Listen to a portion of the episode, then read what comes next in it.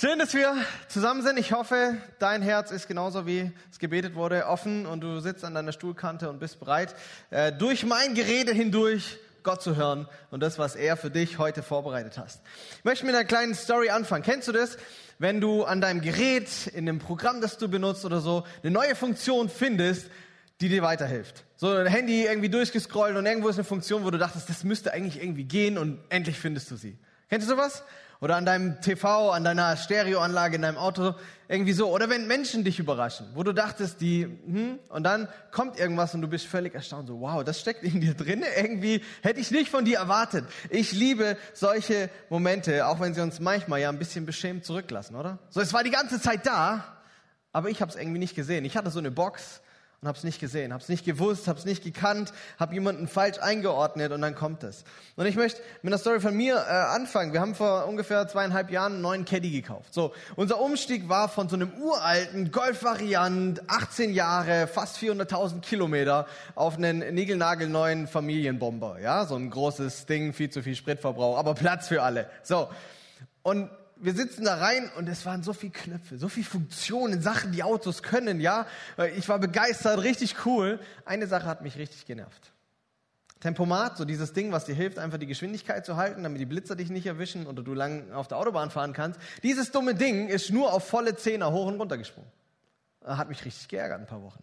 Und ich dachte mir, es kann doch nicht sein. Du kaufst ein 2018er Auto und der Tempomat kann nur auf volle Zehner hoch und runter aber irgendwie auch nie gegoogelt oder so, nie in die Betriebsanleitung geguckt, einfach geärgert, wenn ich drin saß und dann vergessen gehabt, wenn ich wieder ausgestiegen bin. Und irgendwann komme ich durch Zufall auf den Knopf, mit dem es natürlicherweise auch in Einser-Schritten hoch und runter geht. Und ich habe mich richtig gefreut im ersten Moment und im zweiten war ich so, was bist du nur für ein Idiot? Denkst du echt, ein Weltkonzern mit den Top-Ingenieuren, die seit Jahrzehnten Autos bauen, die bauen dir ein Tempomat rein, was nur auf volle Zehner hoch und runter gehen kann, oder was? Arno, was bist du für ein Dackel? Du hast deine Box gehabt und du hast nicht, ja, und manchmal ist es so. Und der Titel unserer Predigt heute lautet Gott in 3D, der leitende Gott. Und ich glaube, die Lieder und auch das Beispiel von mir und so, die haben das schon so ein bisschen eingeführt. Und ich glaube, wir stecken alle in dieser Gefahr, Gott in so eine Box zu stecken und zu sagen, so ist er. Ja, aber weißt du was, egal ob du äh, so dem Ende deines Lebens vielleicht entgegengehst oder noch ganz jung bist, Gott ist so facettenreich und so groß, dass wir ihn in unserem Leben hier nie ganz erfassen werden können. So egal, was du glaubst, schon alles über Gott zu wissen, da ist mehr. Egal, was du schon alles mit ihm erlebt hast, da ist mehr. Unser Verstand, unser Erleben, unsere 60, 70, 80, 90, 100 Jahre auf diesem Planeten werden nicht ausreichen, um diesen Gott irgendwie zu fassen. Aber manchmal tun wir so, stecken ihn in so eine Box und sagen, Gott ist so. Ich habe das so erlebt, mein Rallye-Lehrer hat mir das so erzählt, der Pfarrer hat mir das so erzählt. So ist Gott. So habe ich es verstanden. Manchmal ist ja auch bequem. Gott ist nur so, also brauche ich mir da keine Sorgen machen, dass er doch anders ist, weil und dann kann ich meins machen. Gott, er hat kein Einser-Tempomat und so ist er. Und manchmal macht das Glauben ganz schön mühselig und vor allen Dingen unvollständig. Und ich weiß nicht, wie du Gott abgespeichert hast, ob, ob er in, deinem, in deiner Vorstellung so jemand ist, für den musst du dich irgendwie mal entscheiden. Bei einem Ratslagerfeuer, bei den Rangern, in einem Gottesdienst, irgendwann sagst du, okay Gott, ich will mit dir. Dann hast du die ganze Lebenszeit dazwischen, wo du dich an irgendwelche Regeln hältst, aus deiner Bibliothek, in der Bibel, wir finden ja massig und dann hat die Gemeinde noch Vorstellungen, wie man leben muss und du hältst dich irgendwie so dran und dann guckst du das Gras irgendwann von unten an, bist bei ihm und hoffst, es hat gereicht, das ist so eure nächste Begegnung. Viele Religionen auf unserem Planeten funktionieren ja so.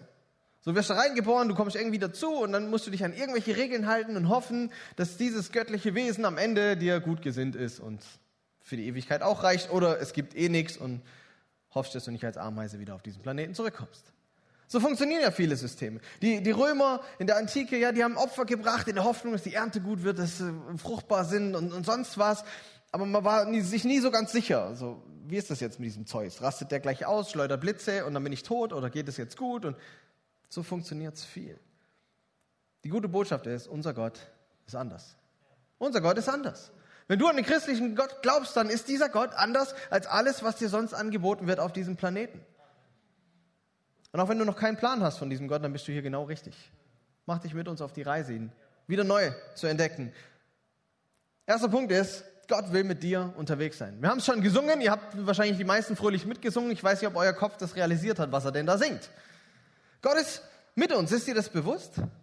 So Gott hat dieses Universum, die Welt, die ganzen Planeten, uns Menschen nicht geschaffen wie so ein ETF-Depot. Einmal einzahlen, nicht mehr angucken, damit man keinen Herzinfarkt kriegt, was das Ding treibt, wenn die Kurs verläufen und irgendwann, wenn die Rente kommt, guckst du wieder rein und hoffst, dass es gut gelangen ist.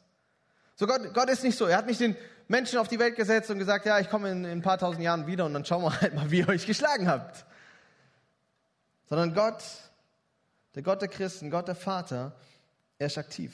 Und er hat von Anfang an immer Wege gesucht, um mit uns Menschen Geschichte zu schreiben und mit uns in Beziehung zu sein. So, wenn du Bibelprofi bist, voll einschalten, wenn nicht, äh, wir holen dich gleich wieder ab, ja? Ganz kurzer Abriss. Am Anfang im Garten Eden, wann kommt Gott? In der Mittagshitze, oder? Wenn die Menschen richtig fertig sind, um ihn dann noch reinzudrücken, dass sie den Garten falsch rum angelegt haben. Nein, Gott, er kommt in der Kühle des Abends, weil er Beziehung will. Er will mit diesem Menschen seiner Schöpfung unterwegs sein. Bei den Stammvätern Israels verlesen wir massig Geschichten, wie Gott ihm begegnet, auf völlig spektakuläre Weise und auch ganz einfach. Gott sucht den Kontakt zu seinen Menschen. In der Sklaverei in Ägypten, er schickt Mose, er schickt die Plagen. Noch besser wird's, Wüstenwanderung. Wisst ihr, was kommt? Gott, Gott wird sichtbar. Als Wolkensäule am Tag, als Feuersäule in der Nacht. Wäre doch cool. Mal gucken, was dein Chef sagt, wenn du morgen mit Wolkensäule ins Geschäft läufst. Ja? Manchmal wäre das so cool, Gott so richtig sichtbar präsent zu haben was deutlich wird, Gott wollte mit seinen Leuten unterwegs sein. Und im verheißenen Land dann, er erfüllt den Tempel, er schickt die Propheten, er sucht den Kontakt, egal was die Menschen treiben. Und es gipfelt alles darin, und jetzt alle wieder zurück hoffentlich, es gipfelt darin, dass unser Gott beschließt, er wird Mensch. Er wird einer wie du und ich, mit Armen, Beinen, Haaren, allem drum und dran. Er kommt als Baby auf diese Welt, in Jesus Christus. Johannes, seinen, seinen ersten Verse im Johannesevangelium könnte man übersetzen mit und Jesus zeltete unter den Menschen.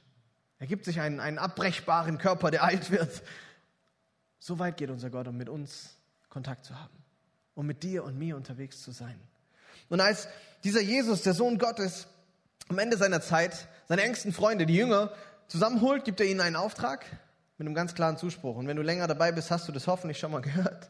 Matthäus 28. Da heißt es, Jesus trat auf sie zu und sagte, mir ist alle Macht im Himmel und auf der Erde gegeben. Mega, oder?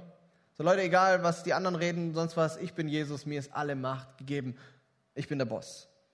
Und darum, darum, geht zu allen Völkern und macht die Menschen zu meinen Jüngern, tauft sie auf den Namen des Vaters, des Sohnes und des Heiligen Geistes und lehrt sie alles zu befolgen, was ich euch geboten habe. Das ist der Auftrag an, an dich, an uns als Kirche.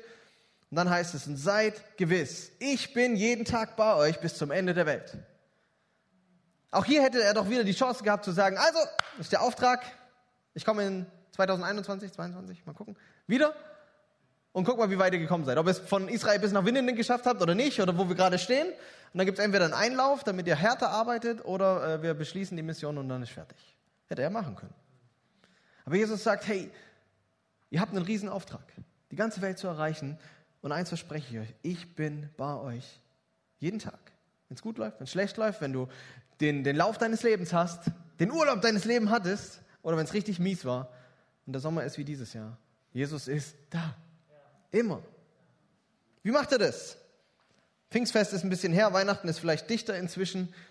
Wir haben gefeiert, dass Gott durch seinen Heiligen Geist als seinen Stellvertreter jemanden auf diesen Planeten geschickt hat. Und der ist noch viel besser als Jesus. Wisst ihr das? Sagt Jesus selber, aber nicht ich. Ja? Und das ist auch nicht, weil wir in der Pfingstkirche sind. Sondern Jesus sagt, hey, sein Stellvertreter ist noch besser. Weil der Heilige Geist, wenn du dich für ein Leben mit Gott entscheidest, in dich hinein einzieht. Mega, oder? Du musst nicht nach Israel reisen, um mit dem Rabbi Jesus irgendwie unterwegs zu sein, sondern Gott kommt, weil er Gemeinschaft haben will, in dein Leben hinein. Wie läuft es jetzt? Gott macht uns nicht zu Robotern oder Marionetten. So, wenn die Kraft Gottes, wenn, wenn Gottes Heilige Geist in unser Leben einzieht, dann werden wir nicht zu Robotern, die automatisch machen, was Gott will. So, jeder, der ein bisschen länger dabei ist, der weiß das. Oder? So, so funktioniert die Sache nicht. Manchmal zum Glück und manchmal leider. Sondern der Heilige Geist, der ist wie so ein Gentleman. Er wohnt in uns und er zeigt uns, was Gott von uns will. Er hilft uns, das zu verstehen. Er macht uns Vorschläge. Ich stelle mir das immer vor, so, oder, oder lebt es auch so, dass der Heilige Geist anklopft und sagt, Arno, du könntest. Mach doch mal. Geh doch mal dahin und sag was Freundliches. Hab doch Geduld für deine Kinder. Nimm doch mal einen Anlauf in dem Thema. Hab Mut. Paulus schreibt einmal, dass wo der Geist Gottes ist, da ist Freiheit. Und ich meine, wir sind Freikirche hier. Ja? Wir, wir, wir haben uns das auf die Fahnen geschrieben. Aber das ist Gottes Idee. Da ist Freiheit. Du bist eingeladen. Er will mit dir sein, aber er macht dich nicht zum Roboter. Und zu diesem riesigen Zuspruch, den er dir da macht, hey, ich bin bei dir, meine Kraft ist in dir, ich will dich führen, gibt es auch einen Anspruch. Es kommt zusammen. Das ist der zweite Punkt. Gott will nicht nur einfach mit dir unterwegs sein und halt gucken, wie du dich schlägst, sondern Gott möchte dich leiten. Gott würde gerne seine genialen Pläne für dich, seine großartigen Geschenke, deine nachhaltige Charakterprägung in und mit dir umsetzen. Für dein Bestes und das Beste für die Leute um dich herum. In deiner Familie, an deinem Arbeitsplatz, in deinem Verein, in Winnenden, in dieser Kirche. Und Gott ist da ganz klar. So, es gibt ja manchmal so diese Ansätze, keine Ahnung, was Gott will. Es gibt Religionsansätze, da hast du keinen Plan, was dieses Wesen eigentlich von dir will. Gott ist ganz, ganz klar. Wir lesen das, da heißt es, denn das ist der Wille Gottes, eure Heiligung. Du weißt sofort, was gemeint ist, oder? Die älteren Semester wahrscheinlich schon. Früher war das ja groß in, in, ein großes Thema in unseren Gemeinden, Heiligung. So, das Wort spielt irgendwie nicht mehr so die Riesenrolle in unserem Sprachgebrauch. Aber das Thema ist trotzdem top aktuell. Was heißt es? Zuerst mal wollen wir festhalten, Gott sagt ganz klar, was sein Wille ist. Wenn du Jesus nachfolgst, dann ist nicht, ja, mal gucken, was passiert, sondern Gott hat ein Ziel. Deine Heiligung. Was ist es? Wir könnten es ganz kurz definieren, dass dein Leben in allen Facetten sich mehr auf Gott ausrichtet und ihm ähnlicher wird. Das ist Heiligung. Das heißt es am Ende, Jesus ähnlicher werden. Was Gott mit dir will, ist nicht, dich zu irgendwas zu machen, sondern dich Jesus ähnlicher zu machen. In allem, in deinem Charakter, mit deinen Finanzen, mit deiner Zeitplanung, wie du mit deinem Partner umgehst, wie du mit deinen Kindern umgehst, wie du mit Geld umgehst, wie du mit Arbeit, alles. Von A bis Z. Guck Wikipedia durch, ja, alles. Gottes Idee ist, dich ihm ähnlicher zu machen. Gottes Wille ist, dass du mit deinem Leben nicht vor die Wand fährst. Und er gibt dir dieses Versprechen, hey, es muss nicht alles beim Alten bleiben. Ich weiß nicht, ob jeder die Phase durchmacht. So, als ich so ein junger Teenie war, 16 rum, da dachte ich, hey, Perfektion ist nicht mehr weit weg. Ich bin schon ein richtig cooler Typ. Ja? Ja, und dann wird man älter, man denkt ein bisschen mehr über sich nach und dann wird die Liste immer länger, wo man sich denkt, oh Jesus, bitte ändere mich. Bitte ändere mich. Diesen Charakterzug in mir, diese, diese Seite an mir, dieses Verhalten, das ich an den Tag lege, bitte. Und wir wissen alle, ja, Neujahr kommt. Ich weiß nicht, ob du immer noch Vorsätze machst. Wir wissen, wir scheitern so oft dran. Weil es nicht hilft, uns irgendwelche Mantras einzureden, sondern weil wir Veränderung von unserem Herzen brauchen. Und das ist, das ist sein Wunsch, wenn es heißt, hey, mein Wille ist deine Heiligung, dann heißt es, du kannst ein neues Leben leben. Eins, das besser ist, anders, gesünder, stärker, froher. Das ist Gottes Idee für uns. Ich hoffe, das dämmert so ein bisschen. Gott will mit dir sein und er meint es wirklich richtig gut mit dir. Manchmal fühlt es sich nicht so an. Jesus sagt uns an einer Stelle, geht durch das enge Tor. Er benutzt ein Bild. Geht durch das enge Tor, denn das weite Tor und der breite Weg führen ins Verderben. Und viele sind auf diesem Weg. Doch das enge Tor und der schmale Weg führen ins Leben und nur wenige finden diesen Weg. Ich glaube, das Bild ist super einfach, oder? Da gibt es eine dicke Autobahn mit einem Riesentor und da gibt es nebendran den kleinen Trampelpfad mit einem kleinen Tor. Und Jesus sagt, hey, beide Wege stehen für was? Der eine Weg, er führt ins Verderben und der andere, er führt zu echten Leben. Sondern wenn wir darüber nachdenken, dass Gott uns leitet, dass, dass sein Geist in uns leitet, dann heißt es, er leitet uns nicht immer auf den dicken Weg. Nicht immer da, wo wir mit 200 einfach mit allen anderen runterbrettern und irgendwann durchs Tor fahren und merken, äh, Ziel verfehlt. Weißt du, manchmal ist Richtung wichtiger als Geschwindigkeit. Aber wir sind so gerne schnell unterwegs, vor allem wir Deutschen, gell? Also wir, ihr wählt 120, äh, na egal, lassen wir es. Wir sind gerne schnell unterwegs. Wir würden gerne da unterwegs sein, wo alle unterwegs sind.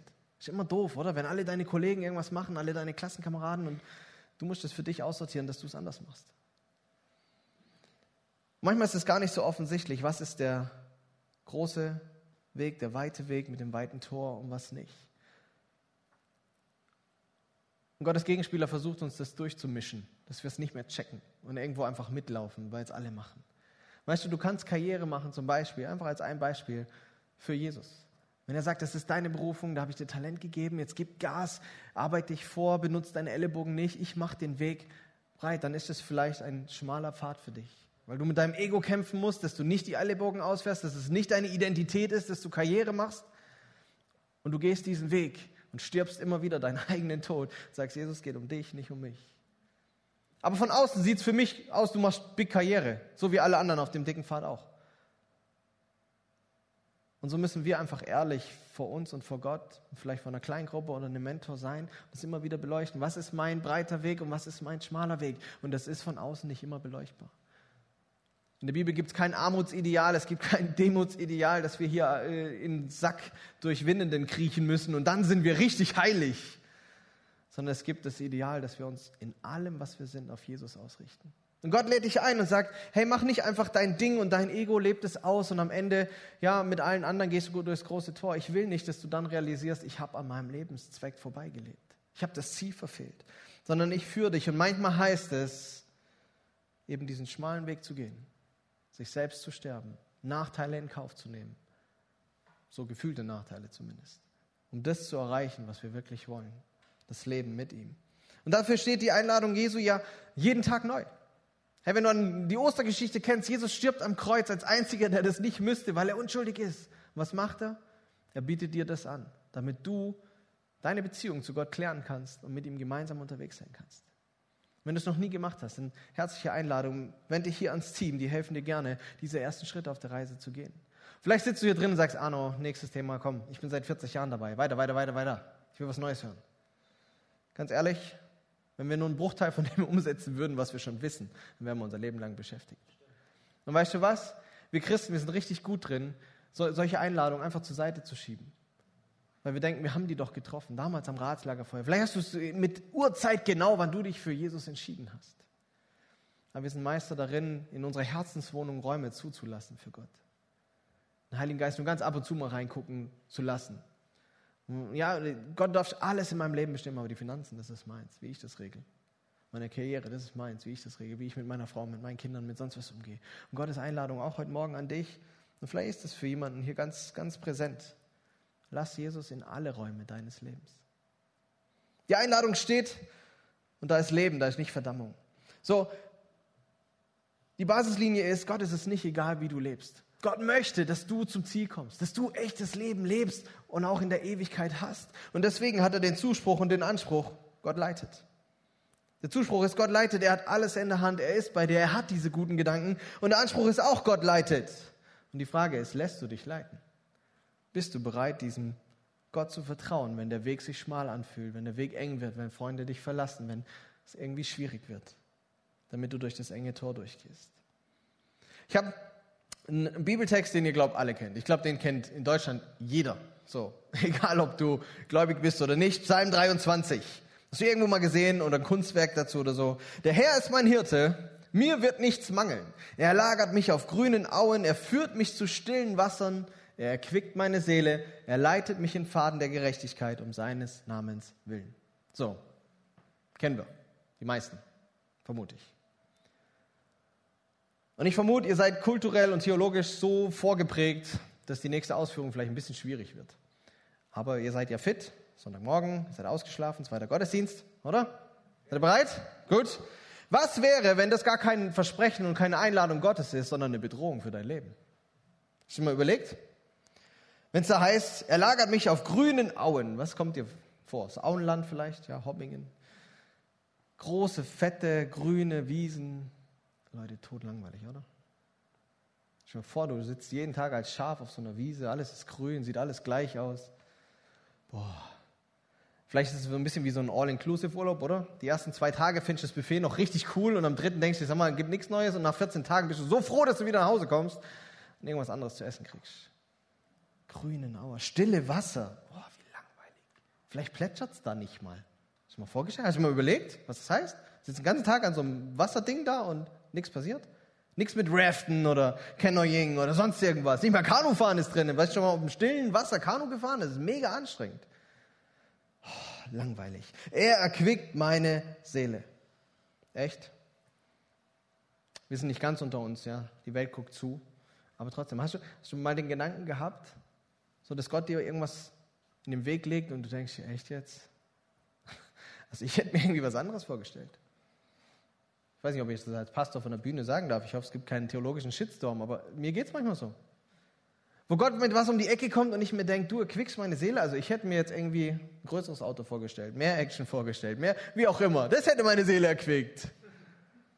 Und man geht so in die Diskussion mit Gott. Er leitet mich im Pfaden der Gerechtigkeit. Mann, was hat uns das als Teenies angekotzt, oder?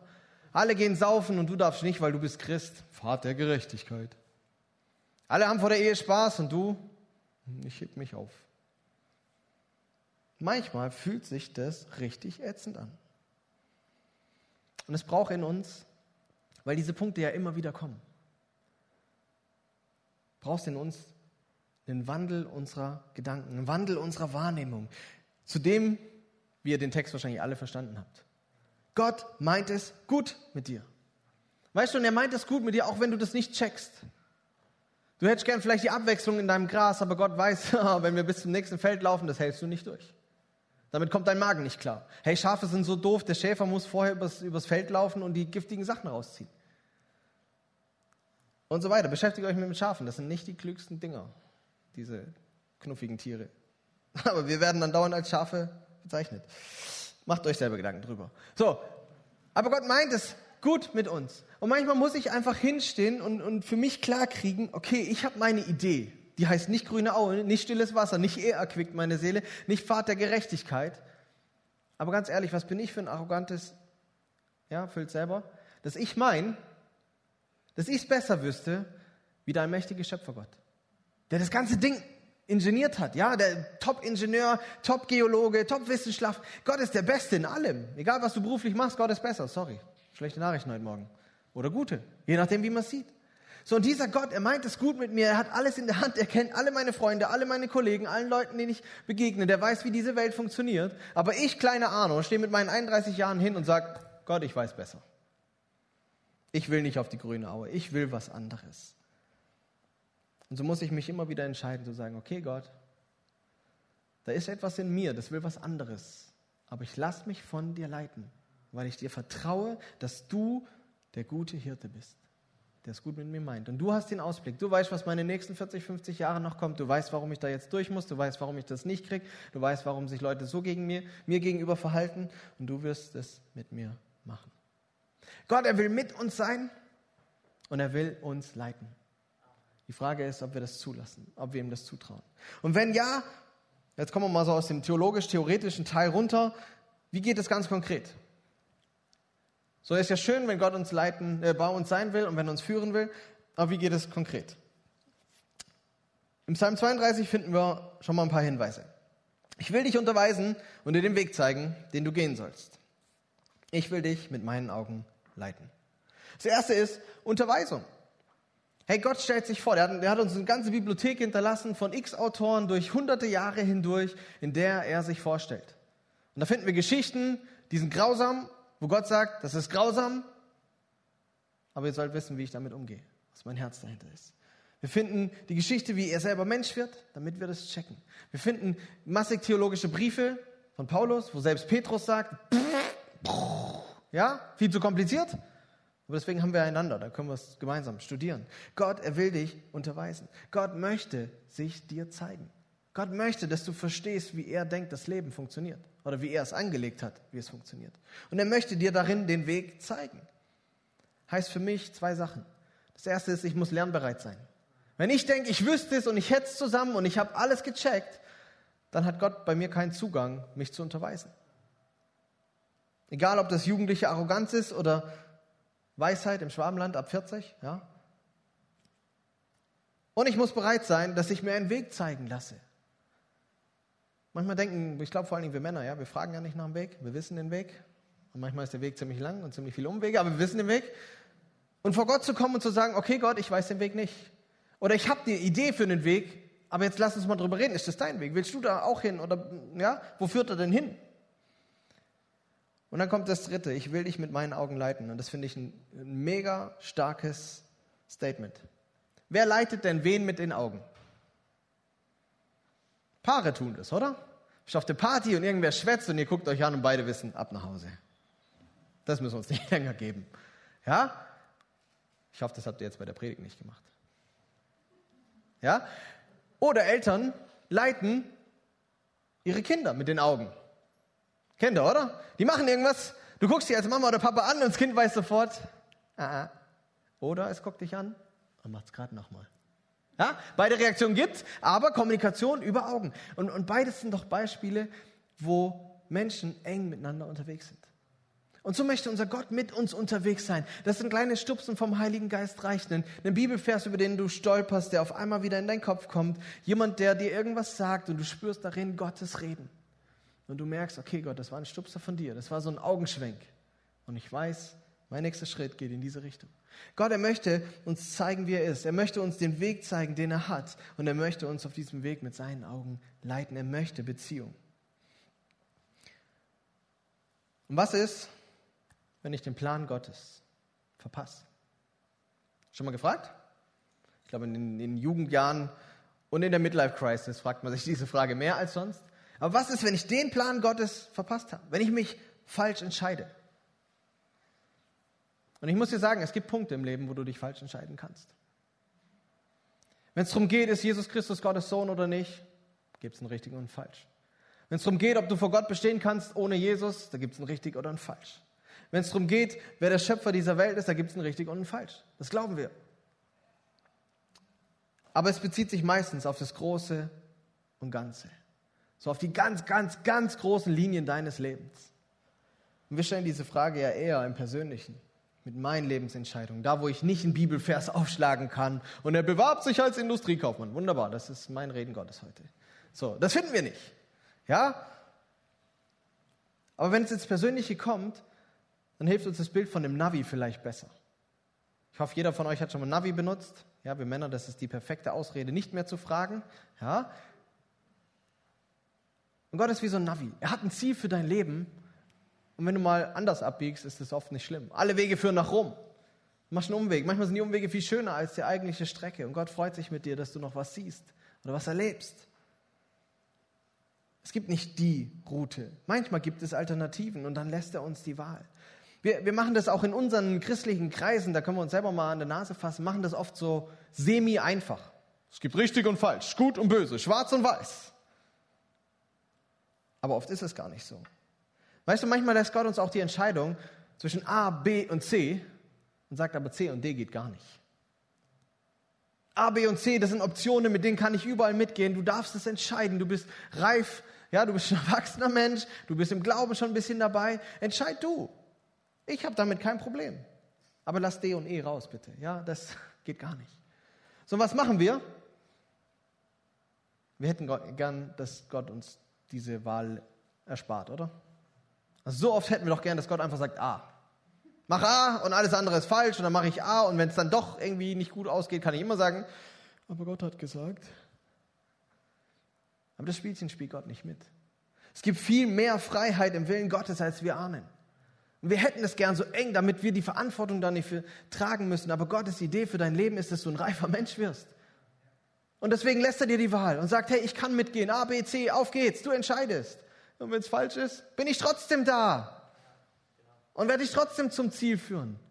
Hör auf, so ein Mimöschen zu sein, entscheid und geh. Und ich glaube, oft verpassen wir diese Punkte, weil wir Angst haben.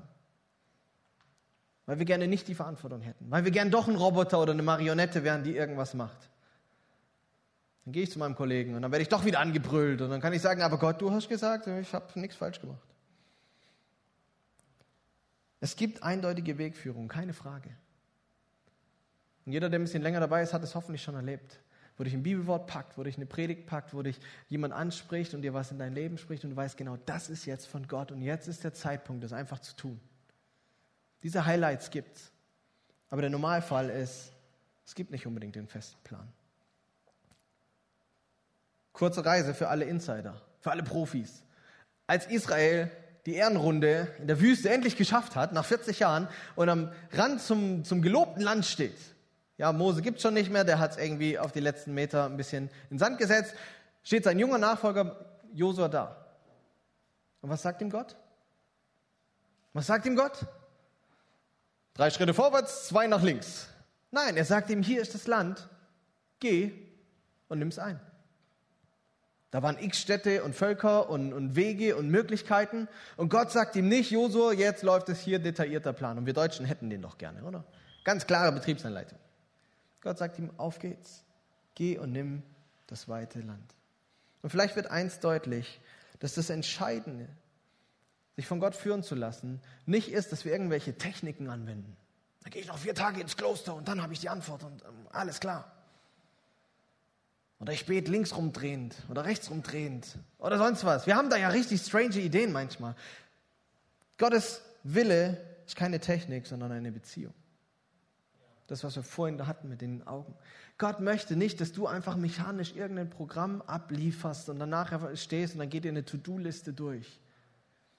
Als Jesus sagt, da gibt es Leute, die tun in meinem Namen alles Mögliche, aber ich kenne die nicht. Hey, die hatten die richtige Technik. Was gefehlt hat, war die Beziehung. Gott möchte mit dir Beziehung. Und in dieser Beziehung, wenn sie reift, dann werden Zweifel und Unklarheiten immer wieder auch abnehmen, weil ich doch weiß, wie Jesus tickt, weil ich weiß, wie er sich Leben vorstellt. Wenn ich meiner Zweijährigen erklären muss, nicht mit der Hand auf die heiße Herdplatte, auch hundertmal, dann ist es okay, die ist zwei. Aber wenn ich ihr das mit 14 immer noch erzählen muss, dann ist irgendwas schiefgelaufen. Und so lädt ich Gott ein zu einer Beziehung, die reift. Vielleicht könnten wir das ein bisschen so zusammenfassen. Wenn passiert, was Jesus will, dann wird's gut. Und wenn ich meinen Dickkopf durchsetze, dann schaffe ich Problem um Problem. Wir könnten es natürlich auch ganz fromm sagen. Herr, dein Wille geschehe in meinem Leben. Das ist vielleicht das Gebet. Und das ist nicht eine To-Do-Liste, die wir dann kriegen, sondern es ist ein Beziehungsangebot, das Gott uns macht. Machen wir es ganz konkret. Wenn du eine Situation hast, wie, wie kannst du es vielleicht, das sind nicht fünf heilige Schritte aus der Bibel, aber fünf gute Tipps von Professor Dr. Herbst. Das erste ist eingestehen. Das ist vielleicht erste, die erste Hürde. Seinen Stolz runterzuschlucken und zu sagen, okay Gott, ich weiß nicht, wie ich hier weitergehe. Ich brauche deine Unterweisung, ich brauche Hilfe, ich weiß nicht, das, es gibt zu viele Optionen, zu wenige Optionen, ich bin in der Sackgasse. Gott, ich brauche deine Wegweisung. Das ist sich einzugestehen. Das zweite ist Fragen. Jakobus schreibt, wem es an Weisheit mangelt, der soll um Weisheit bitten. So, Gott, Gott erwartet nicht, dass du alles zusammen hast. Ich glaube, gerade wir Männer tun uns das manchmal so schwer. Wir denken immer, wir müssten alles zusammen haben und nur dann können wir irgendwas anpacken. Deswegen kaufen wir so viel Werkzeug, oder? Ja? Weil wir wollen auf jeden Fall alles zusammen haben, bevor wir das Projekt probieren. Und wenn es nachher nicht klappt, war auf jeden Fall das Werkzeug schuld. Oder? Hätte ich eine größere Kreissäge gehabt, dann hätte es auch geklappt. Ja, so ticken wir. Fragen. Gott, ich brauche deine Weisheit. Ich check's nicht. Und dann hören. Manchmal offenbart sich Gott dir nicht, weil die Antwort längst da ist. Und du sie vielleicht nicht akzeptierst oder sie noch nicht weißt oder nicht gesucht hast. Wir lesen in Gottes Wort so viele Sachen. So viele grundlegende Themen sind geklärt. Zuhören, was sagt die Bibel mir? Gottes Nähe suchen, im Gottesdienst, im Gebet. Den Heiligen Geist fragen, hey du in mir, du bist doch da. Helf mir. Was hast du vor? Wo gehen wir hin? Mitstreiter. Ich finde es genial, wenn Gemeinden nicht so Jugend-Hip-Kirchen sind, wo nur 20-Jährige rumsitzen. Weißt du was? Ich bin jetzt 31, kann das sagen. Die haben alle keinen Plan. Und ich lieb's, dass in unserer Gemeinde und hier auch, vor allem im ersten Gottesdienst, glaube ich, ja, ganz viele sitzen mit viel Lebenserfahrung und viel Glaubenserfahrung. Habt den Mut, jemanden anzusprechen oder deinen Pastor zu fragen, wer sowas vielleicht schon erlebt hat, den man mal ansprechen kann. Und diese Weisheit und auch die geistliche Einsicht zu nutzen von Mitstreitern, von deiner Kleingruppe, von Mentoren. Sei dir nicht zu schade zu fragen, zu hören. Und dann warten. Ha, machen wir alle nicht so gern, oder? Es gibt geduldige Menschen, ich bewundere euch. Wenn ihr es irgendwie aufteilen könnt, gerne. Gott hat mir drei Kinder geschickt, damit ich das lernen kann. Warten. Weißt du, manchmal sagt Gott ja, manchmal sagt er nein, manchmal sagt er noch nicht. Und ich finde, das sind die schrecklichsten Sachen. Wenn er irgendwo vorbereitet und dir sagt, noch nicht. Arno, es kommt, aber noch nicht. König Davids Leben, wenn du das studieren möchtest, da siehst du das. Da ist jemand gesalbt zum König und er ist noch nicht dran. Und da läuft so viel schief, aber David schafft es zu warten, bis sein Weg aufgeht. Manchmal müssen wir einfach warten. Und dann, letzter Punkt, ja, eingestehen, fragen, hören, warten. Letzter Punkt ist tun. Wir sind Weltmeister im Ja sagen, oder? Und völlige Versager im Tun. Wir sind so schnell dabei, endlich gibt es die Antwort, ja, ja, ja, ja. Und dann kommt der Alltag. Wir tun es doch nicht. Ich finde, das ist so ein Freizeitphänomen, oder? Eure Jugend ist gerade auf Freizeit. Ich hoffe, die lernen das. Ja, dass man nicht nur auf der Freizeit begeistert, ja, sagt, und dann nach Hause kommt und nichts tut. So ging es mir oft. Begeistert und nachher kann ich es nicht tun. Du, du hörst in dem Gottesdienst was, du weißt, was zu tun ist, aber du tust es einfach nicht. Und Gott lädt uns ein, hey, tu es. In der Weisheitsliteratur im Buch der Sprüche finden wir folgenden Vers. Gottes Einladung. Vertraue auf den Herrn, vertraue auf Gott mit deinem ganzen Herzen und stütze dich nicht auf deinen Verstand. Auf all deinen Wegen erkenne nur ihn, dann ebnet er selbst deine Pfade. Hey Gott, lädt dich ein, mit deinem ganzen Herzen ihm zu vertrauen. Manchmal lesen wir ohne deinen Verstand, aber da steht, stütze dich nicht auf deinen Verstand. Heißt, mach ihn nicht zum Maßstab, ob Gott was geredet hat und was von dir will oder nicht. Sondern vertraue ihm. Wenn du überzeugt bist, das ist eine der Optionen, die Gott mir gibt, die ich nutzen darf, dann geh all in. Dann vertraue darauf, dass er es gut macht, auch wenn es verrückt scheint. Geld zu geben, Zeit zu investieren, Beziehungen abzubrechen oder Beziehungen wieder zu starten, sich irgendwo zu entschuldigen, einzugestehen. Vertraue ihm mit deinem ganzen Herzen. Und dann passiert Folgendes. Es wird geebnete Pfade geben. Was heißt es? Ein Leben, das sich lohnt. Ein Leben, das zum Ziel kommt, was wir vorhin mit dem schmalen Tor hatten. Gott möchte, dass du zum Ziel kommst, durch all die Täler und all die Höhen hinweg.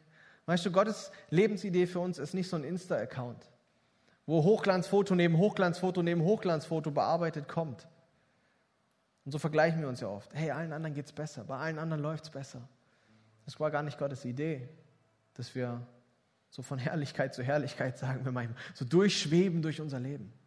Sondern Gottes Angebot ist, in den Höhen und in den Tälern deines Lebens mit dir den Weg zu gehen, der dich zum Leben bringt. Das ist seine Idee. Wenn es gerade mies aussieht und wenn es dunkel ist in deinem Leben und wenn Corona dich nervt und alles irgendwie schwierig ist, heißt das nicht, dass Gott nicht da ist. Dass Gott dir keine Optionen gibt. Dass er dich nicht führen will durch diese Zeit hindurch. Und ich träume davon, dass wir als Kirchen in Deutschland, in unserem Gemeindeverbund, dass ihr hier in Winnenden und dass wir in Göppingen Gemeinden voller Christen sind, die danach fragen, Gott, was ist dein Weg? Gott in 3D, dass wir ihn nicht in eine Box stecken und sagen, Gott, so bist du. Und so haben die Gründungsväter der Volksmission gesagt, dass du tickst und funktionierst. Und wir versuchen diese gleichen Techniken, sondern dass wir lebendige Christen sind, lebendige Gemeinden haben, die immer wieder sich danach sehnen, wie wir das vorhin auch gesungen haben.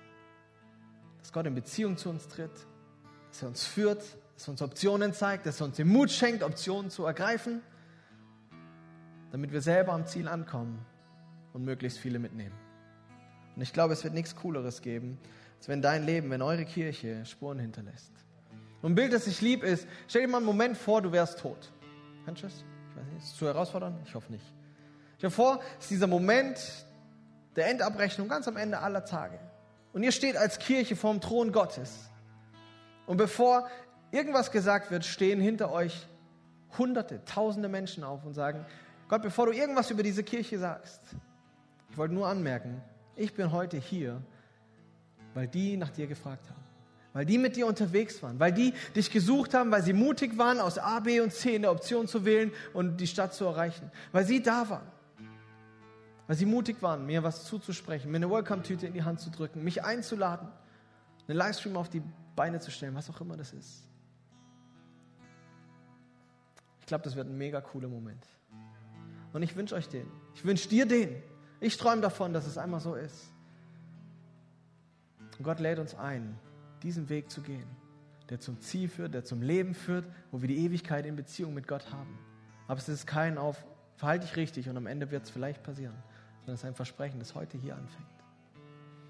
Steh mit mir auf, ich würde gern beten und uns segnen. Und wenn du spürst, da ist so ein Punkt, wo Gott dich führen will, dann mach das jetzt mit ihm klar. Wir werden gleich nochmal ein Lied singen, was auch in diese Richtung geht. Nutz diesen Moment. Sag nicht Ja dazu und geh dann nach Hause, trink einen Kaffee, sondern sammel jetzt den Mut und die Entschlusskraft, es in Tun umzusetzen. Jesus, ich danke dir dafür, dass du gekommen bist, damit Beziehung zwischen Mensch und Gott wieder möglich ist. Dass du uns alle dazu einlädst. Dass es keine Technik ist, kein System, keine Religion, wo wir irgendwelche Dinge leisten müssen, sondern dass du uns einlädst in eine Beziehung zu dir, dass du bei uns sein willst, dass du uns führen willst und dass du uns helfen willst, konkrete Schritte zu gehen, einer nach dem anderen. Jesus, und du kennst jede Situation von uns. Du weißt von jedem Einzelnen, wo er steht, wie die letzte Woche war, was den nächsten Monat kommt, wo wir Mut brauchen, wo wir Angst haben, wo wir verzweifelt sind, wo sich zu viele Optionen aufdrängen oder wo wir dich einfach eingeboxt haben und irgendwie Ruhe ist. Jesus, ich bete, dass du das sprengst und dass du deine 3D-Kraft entfaltest in unserem Leben, in unseren Kirchen, in unserem Land. Und dass Menschen diese Kraft Gottes erfahren, diese Liebe Gottes spüren, durch uns, durch unsere Kirchen, durch unseren Gemeindeverband und all die anderen, die mitarbeiten. Jesus, und so möchte ich uns, uns unter deinen Segen stellen, dass du durch uns in dieser Woche deine Wege, dein Reich baust, deine Wege gehst und dass du uns tiefe Zuversicht schenkst, dass du es gut meinst und dass du einen guten Weg für uns hast. Wir wollen dir mit ganzem Herzen vertrauen, in dem Wissen, du bist der allmächtige Schöpfer Gott und bei dir wird es gut werden. Amen.